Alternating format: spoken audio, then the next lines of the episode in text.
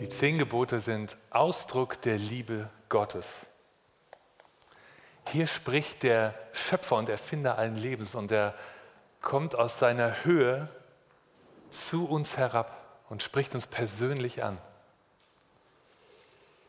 Es ist derselbe Vater aus dem Gleichnis, der, als der Sohn verloren ist, Wochen und Monate an seinem Fenster steht, mit seinen Augen den Horizont absucht und darauf wartet, dass der Sohn wiederkommt. Und als er ihn dann nach Wochen, nach Monaten kommen sieht, dann hält ihn nichts im Haus, dann läuft er nach draußen, dann nimmt er ihn in den Arm. Das sind seine Worte und das ist seine Liebe, die zum Ausdruck kommt in den zehn Geboten. Und das gilt es in dieser Predigtreihe zu entfalten und auch zu entdecken. Heute also das erste Gebot.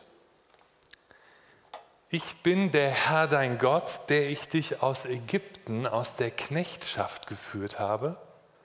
Du sollst keine anderen Götter haben neben mir. Ich bin der Herr dein Gott. Die zehn Gebote sind also kein staubiges Gesetzbuch, sondern direkte Anrede eines lebendigen Gottes. Er ist der Ursprung allen Lebens, hat das Leben erfunden und jetzt steht er vor dir und spricht dich an und sagt zu dir, hey, ich bin der Herr, dein Gott. Er selbst ist also der Schlüssel zu seinen Geboten. Die zehn Gebote wollen als seine Worte gehört werden. Sie sind nicht eine der unzähligen Verordnungen, die mehr schlecht als recht unser Zusammenleben organisieren und vom großen Monster des Vergessens im Laufe der Zeit verschluckt werden. Sie sind schon 3000 Jahre da. Und viele Worte sind verschluckt worden vom Monster des Vergessens. Und ich wette, ich weiß nicht, ob du dich noch an die erste Corona-Verordnung erinnern kannst, an ihren Wortlaut selbst wenn Jens Spahn direkt zu mir nach Hause gekommen wäre, gestellt hätte und gesagt, hey, ich bin Jens Spahn, dein Gesundheitsminister. Und das sind meine Worte für dich. Ich hätte diese Worte heute vermutlich trotzdem wieder vergessen. Aber die zehn Gebote sind schon drei Jahrtausende da. Und das sind sie, weil der, der sie spricht, quicklebendig ist und heute noch hier ist. Der Philosoph Friedrich Nietzsche meinte, Mensch, hau dir doch selber deine Tafeln. Und Thomas Mann, der große Schriftsteller, sagte, die zehn Gebote, das sind die Quintessenz menschlichen Anstandes. Und das ZDF hat kürzlich im letzten Jahr eine Dokumentation unter dem Titel Die zehn Angebote veröffentlicht, mit dem Ergebnis, die zehn Angebote als ethischer Mindeststandard für gelingendes Zusammenleben sehenswert, wie ich finde. Und ich bin auch überzeugt, dass die zehn Gebote tatsächlich einen Wert in sich haben. Sie haben ihre ethische Qualität im gesellschaftlichen Diskurs ja längst bewährt. Doch im selben Moment, in dem wir Gott als den Sprecher der zehn Gebote ausblenden, wird es kalt in unserer Welt. Jemand hat es einmal so formuliert, der moderne Mensch fühlt sich unbehaglich. Im Schatten des ausgeblendeten Gottes ist es kalt geworden in der Welt. Trennen wir Gott und seine Gebote, dann haben wir nur noch gesichtslose Normen vor uns. Wenn wir Gott ausblenden, fühlen wir uns wieder auf uns allein gestellt. Ich bin der Herr und sofort, sofort fügt er hinzu, dein Gott. Und schon bist du gefragt, du bist herausgefordert, eingeladen, ist er dein Gott? Ist er mein Gott? Lebe ich auf diesem festen Grund? dass ich gewollt bin, geliebt bin, gebraucht bin vom Schöpfer und Erhalter dieser Welt? Lasse ich seinen Zuspruch gelten oder picken mir die schwarzen Vögel meiner Selbstzweifel seine Zeichen der Liebe immer wieder sogleich fort? Hat sein Zuspruch bei mir Erde zum Gründen? Kann sein Zuspruch Wurzeln schlagen bei mir? Oder ist bei mir auch viel steiniges Wenn und Aber oder manchmal auch Maulen über Situationen? Kann sein Zuspruch in mir wachsen oder überwuchern ihn die Dornen und Ranken meiner Suche nach anerkennenden Zeichen anderer? Lasse ich sein liebendes Wort über mich nur gelten, wenn es mir die anderen bestätigen? Gott will unseren aufrechten Gang. Ich bin der Herr dein Gott, ich habe dich aus Ägypten herausgeführt, ich habe dich aus der Sklaverei befreit. Aus den zehn Geboten spricht also ein Befreier. Ein Befreier aus Ägypten und in Ägypten ging das Volk Gottes gebückt. Der Pharao liebte sich und die Seinen und das Volk Israel war ihm Mitte zum Zweck. Die Israeliten waren gut zum Ziegelbrennen und zum Städtebauen. Der Pharao setzte seine Aufseher ein, um sie unter Druck zu halten. Leben in Ägypten, das war kein aufrechter Gang. Das war Leben unter Druck und Drohung. Gott aber hat das Rufen seines Volkes gehört. Er hat sie gehört dort in Ägypten. Und er hat Mose gesandt mit der Botschaft, let my people go. Und jetzt steht er hier heute Morgen auch souverän und liebevoll vor dir und sagt, ich bin der Herr dein Gott. Ich habe dich aus Ägypten befreit, aus der Sklaverei. Gibt es bei dir Bindungen? Bindungen, die dich belasten? Oder gibt es einen Pharao, der dich, der dich nur benutzt? Dann komm zu dem, der seine Leute aus Ägypten freischaufelt. Er ist ein Befreier. Die zehn Gebote sind von einem Befreier gesprochen. Ein Befreier. Nicht, dass er alle unsere Lebensumstände äh, ändert, aber dass wir wieder aufrecht stehen können vor ihm dass wir durchatmen können vor ihm. Lebenstyrannen wie der Pharao unterdrücken und arbeiten mit Angst und Abhängigkeiten. Gott aber, der Mensch wurde, er ist einer, der die Geängstigten sieht und tröstet, der uns frei machen will, dass wir aufatmen können, durchatmen in seiner Nähe. Hast du seine Gebote in deinem Herzen? Im fünften Buch Mose, Kapitel 30, Vers 14 heißt es, ganz nahe ist dir das Wort in deinem Mund und in deinem Herzen. Hast du das erste Gebot in deinem Herzen, sodass es dir zur Orientierung werden kann? Du sollst keine anderen Götter haben neben mir. Das bedeutet, du darfst frei sein von anderen Göttern. Es ist nicht so, dass Gott sich damit selber schützen will. Es ist nicht so, dass er Angst hat, andere Götter könnten ihm den Rang ablaufen. Die Nachbarvölker um Israel herum, die beteten ja die Sterne und den Mond und die Sonne als Götter an. Und dann kommt der Schöpfungsbericht der Bibel und da steht, der lebendige Gott hängte die Sterne wie Lampen an den Himmel. Gott hat keine Angst, dass ihm die anderen Götter irgendwie den Rang ablaufen und spricht deshalb sein erstes Gebot. Er spricht es nicht aus Sorge um sich selbst, sondern aus Sorge um uns.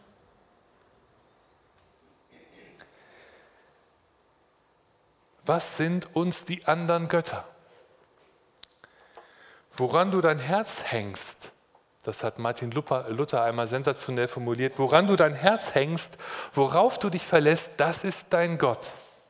Dein Trauen und Glauben, sagt Luther, macht dir Gott und Abgott. Luther wusste, dass wir Menschen unser Herz an etwas hängen können und dass unsere Welt voll ist von Schönem und Beglückenden und auch Reizenden, an das wir unser Herz auch verlieren können. Viel Schönes, das es zu lieben gilt und zu genießen. Aber nichts und niemand soll uns ein und alles werden. Das können auch Menschen sein. Manchmal ist es so, dass Kinder ausbrechen müssen aus der Umklammerung ihrer Eltern. Dass sie sich befreien müssen davon, ihren Eltern ein und alles sein zu sollen. Kein Kind ist für das Lebensglück seiner Eltern zuständig oder für den Sinn ihres Lebens. Übrigens auch kein Ehepartner. Es kommt eine Befreiung gleich, wenn du deiner Partnerin nicht länger auflädst, für deinen gesamten Lebenssinn oder dein gesamtes Lebensglück zuständig zu sein. Der Psychotherapeut Hans Jeluschek hat das einmal so auf den Punkt gebracht, Gott nicht, Kirche nicht, Priester nicht, sondern du. Und die deutsche Band Silbermond singt, auch wenn die Welt den Verstand verliert, das hier bleibt unberührt.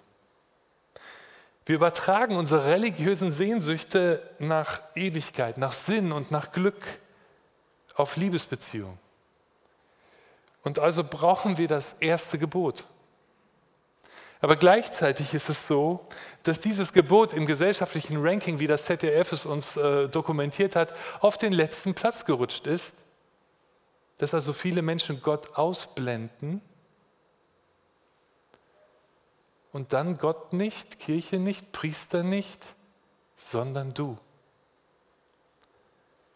Wir richten unsere Heilshoffnung auf Menschen und auf Beziehungen. Aber so sehr wir lieben, kein Partner der Welt kann uns unser Gott werden und soll es auch nicht. Merkst du, du wirst freier durch das erste Gebot.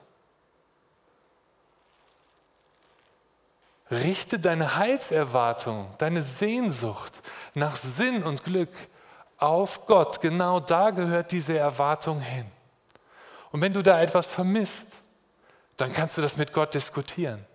Aber andere Menschen können dir nicht Gott sein. Was sind die anderen Götter? Es können auch materielle Dinge sein. Als Mose vom Berg Sinai herabstieg, da tanzte das Volk Israel um ein goldenes Kalb. Sie hatten sich ihren Schmuck, den sie durch die Wüste gerettet hatten, durch die Wüstenwanderung, zusammengeworfen und eingeschmolzen und daraus ein goldenes Kalb gemacht. Und jetzt tanzten sie ausgelassen um dieses Kalb. Eine Szene zum Fremdschämen, finde ich. Da führt Jahwe sein Volk aus Ägypten und besiegt den Pharao, den mächtigsten Herrscher der damaligen Welt, befreit sein Volk und bei der ersten Gelegenheit macht sich das Volk ein goldenes Kalb und tanzt ausgelassen um dieses Kalb ist es, dass man das Kalb sehen und anfassen kann? Gott ist ja für uns unsichtbar. Und wir würden ihn so gerne sehen. Ich habe eine so große Sehnsucht, ihn zu sehen, von Angesicht zu Angesicht. Jesus zeigt auch dem zweifelnden Thomas seine Wundmale, aber er sagt ihm auch, selig sind die nicht sehen und dennoch glauben. Ein goldenes Kalb kannst du sehen und anfassen. In einem Haus aus Stein kannst du dich geborgen fühlen. Und mit deiner EC-Karte kannst du dir vieles leisten. Macht uns das anfällig für die anderen Götter, dass wir sie sehen und anfassen können? Oder ist das goldene Kalb vielleicht leichter zu kontrollieren als ein souveräner Gott, der durch Wolken und Feuersäule durch die Nacht führt? Was ist nur los mit diesem Volk, frage ich mich. Und dann fragt Gott mich, und wie ist es mit dir? Auf was setzt du deine ganze Hoffnung in dieser ungewissen Zeit? Wie oft checkst du die Finanzen? Was gibt dir letzte Sicherheit? Woran hängt dein Herz? Vielleicht ist das mit den anderen Göttern so wie mit der Geschichte von den Dorfjungen, die einst einen Fuchs fangen wollten, der die Hühnerstelle in der Gegend bedrohte. Sie wollten ihn ähm, in seinem Bau auflauern und äh, wollten ihn dann in einem Triumphzug durchs Dorf führen. Ähm, so war der Plan soweit und vielleicht ein typischer Jungsplan. Also Retter des Dorfes sein und Triumphzüge sind wahrscheinlich auch von Jungs erfunden worden. An einem Sonntagnachmittag war es dann soweit, sie versammeln sich um den Bau und der körperlich Schmalze von ihnen kroch in diesen Bau hinein und nach kurzer Zeit hörten sie schon, ich hab ihn, ich hab ihn. Aber zwei Augenblicke später, er hat mich, er hat mich. Ist es so mit den anderen Göttern? Zuerst lassen sie uns triumphieren, aber nicht zwei Atemzüge, sondern manchmal auch Jahre später geht es uns auf, es hat mich. Ein Unternehmer seufzt nach Jahren, früher bildete ich mir ein, ich habe ein Unternehmen. Je älter ich werde, desto klarer wird mir, das Unternehmen hat mich. Die Sache ist nicht einfach. Im heutigen Wettbewerb kann sich kein Unternehmer erlauben, ohne ganzen Einsatz sein Unternehmen zu führen. Aber trotzdem gibt es vielleicht eine letzte heilige Grenze, auf die wir achten müssen und auf die uns dieses Gebot aufmerksam macht. Es wird sicher von den sachlichen Gegebenheiten abhängen und wir werden es mit unserer Familie und mit Freunden und mit unserem Gott beraten, wo wir unsere Grenzlinie ziehen aber wir werden aufatmen, wenn wir Grenzen ziehen, die wir in Gottes Namen ziehen, um des ersten Gebotes willen. Mein bester Freund ist Arzt in einer Klinik und hat seit einigen Jahren selber seine Vollzeittätigkeit als Arzt auf 80 Prozent freiwillig heruntergefahren, weil er die Arbeit in der Klinik mit seinen anderen Lebensaufgaben und Lebensbereichen wieder versöhnen wollte oder zumindest letzte heilige Grenzen wahren wollte. Das erste Gebot fordert uns heraus. Wir werden geweckt aus dem Schlaf der ethischen Ahnungslosigkeit hin zu Entscheidungen, die es zu treffen gilt. Hast du jemanden oder etwas, über das du neu nachdenken willst im Lichte des ersten Gebots, das uns hilft, unser Leben von diesem Gebot aus zu ordnen? Ich hoffe, dass diese Predigtreihe uns dazu hilft, unser Leben zu ordnen. Unter Gott ist nämlich Platz für viel engagiertes berufliches Engagement. Da ist Platz für natürlich die Familie und unsere Hobbys und Freuden im Leben. Aber nichts und niemand soll uns zu Gott werden und seinen Platz einnehmen. Unser Beruf und die Menschen und die Gaben und das Geld sind uns anvertraut. Sie sind uns geliehen als etwas, als etwas Schönes, über das wir uns freuen können, das aber nicht Gottes Platz einnehmen soll, uns nicht gefangen nehmen soll, uns nicht letzte Sicherheit im Leben geben soll, denn dafür, dafür ist ein anderer zuständig, auch in dieser Pandemie. Ich bin der Herr dein Gott, ich habe dich aus Ägyptenland herausgeführt, ich habe dich aus der Sklaverei befreit. Das ist eine Herkunftswahrheit, aus der du leben kannst. Es ist noch etwas Peinliches zu bedenken. Gott erinnert an seine Befreiungstat aus Ägypten und damit rührt er an einen wunden Punkt. Denn es gab Tage und Wochen, da wehrte sich das Volk in der Wüste dagegen, von Gott befreit worden zu sein. Sie wünschten sich zurück, wie es heißt, an die Fleischtöpfe Ägyptens, in die Sklaverei nach Ägypten. Es gab Wochen und Monate, da das Volk finster dreinblickte und murrte und schließlich sogar, es steht im Text, Steine aufhob und auf Mose warf. Sind wir so, dass es uns gelegentlich einfacher scheint, dass andere für uns entscheiden? Es kann eine Schwere auf der selbstverantworteten eigenen Entscheidung liegen. Und es sind manche Nächte, da drehst du dich von links nach rechts, weil du weißt, deine Entscheidung steht an.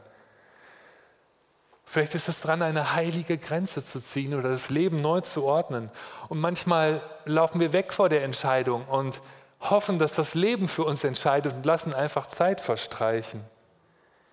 Oder ist es leichter, dass andere für uns entscheiden? Ich war sichtlich irritiert, als in meiner ersten Pastorenstelle ein Gemeindemitglied zu mir kam und sagte, Christian, geh du als Pastor voran. Wir wollen dir williglich folgen. Das war schon gar nicht meine Sprache, aber auch nicht meine Vorstellung von Gemeinde. Und so bin ich dankbar, dass in dieser Gemeinde viele Verantwortung übernehmen. Ich war ganz begeistert heute Morgen, als hier reinkam, jemand das Cello spielte. Allein dafür lohnt sich dieser Gottesdienst schon.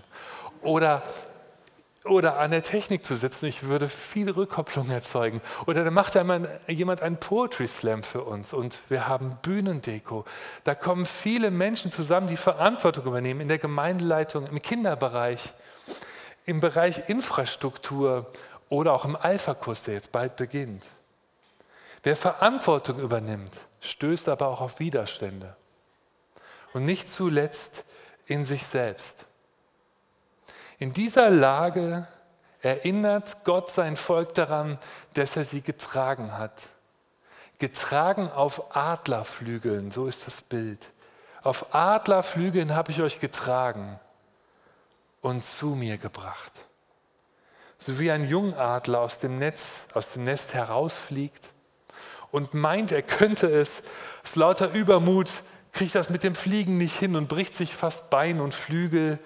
Der alte Adler aber erspäht ihn und fängt ihn auf mit seinen Schwingen und bringt ihn zurück ins Nest.